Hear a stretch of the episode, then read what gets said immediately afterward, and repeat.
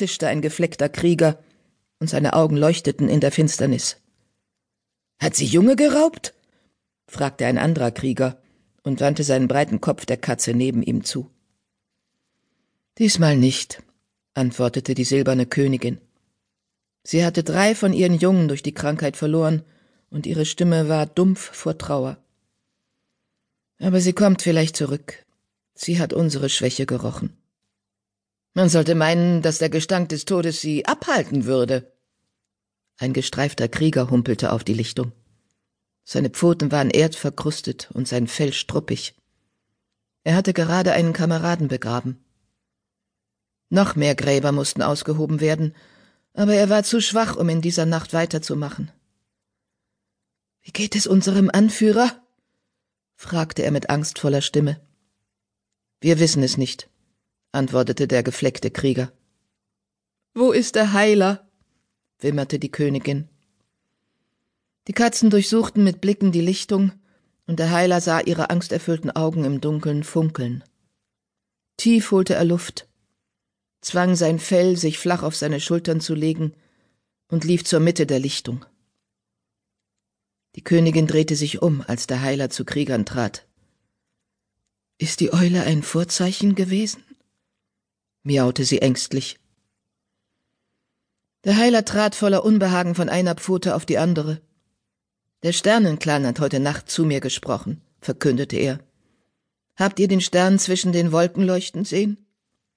Die Königin nickte, und in den Augen der Katzen um sie herum flackerte verzweifelte Hoffnung auf. Wird unser Anführer am Leben bleiben? wollte der gestreifte Krieger wissen. Der Heiler zögerte. Er kann jetzt nicht sterben, rief die Königin. Was ist mit seinem neuen Leben? Der Sternenclan hat sie ihm erst vor sechs Monaten verliehen. Der Sternenclan kann ihm nur eine bestimmte Menge an Kraft schenken, antwortete der Heiler. Aber unsere Ahnen haben uns nicht vergessen, fuhr er fort. Der Stern hat eine hoffnungsvolle Botschaft gebracht. Hat der Sternenclan von Regen gesprochen?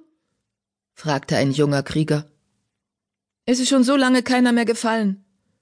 Regen könnte die Krankheit aus dem Lager waschen. Der Heiler schüttelte den Kopf.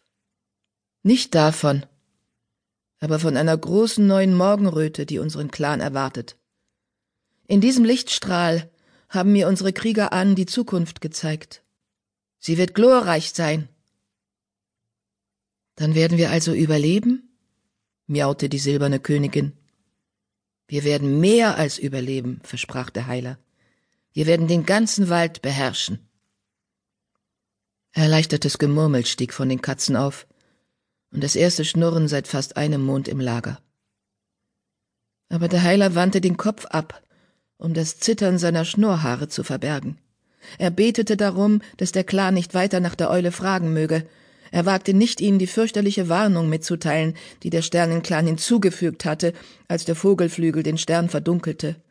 Dass der Clan für seine große neue Morgendämmerung den höchsten denkbaren Preis würde bezahlen müssen.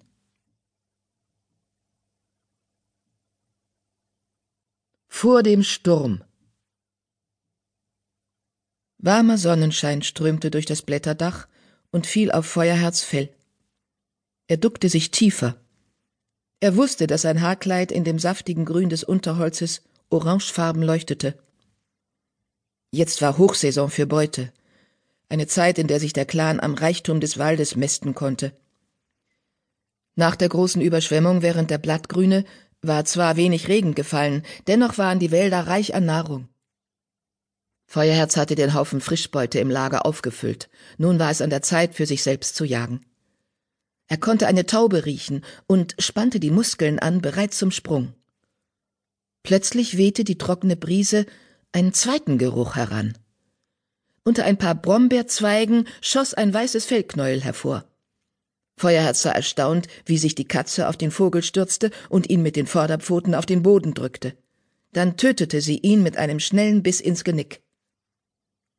Feuerherz stand auf und trottete aus dem Unterholz zu dem flaumig weißen Kater. Gut gemacht, Wolkenpfote, miaute er. Ich habe dich nicht kommen sehen, bevor du gesprungen bist. Dieser blöde Vogel auch nicht, krähte Wolkenpfote und zuckte selbst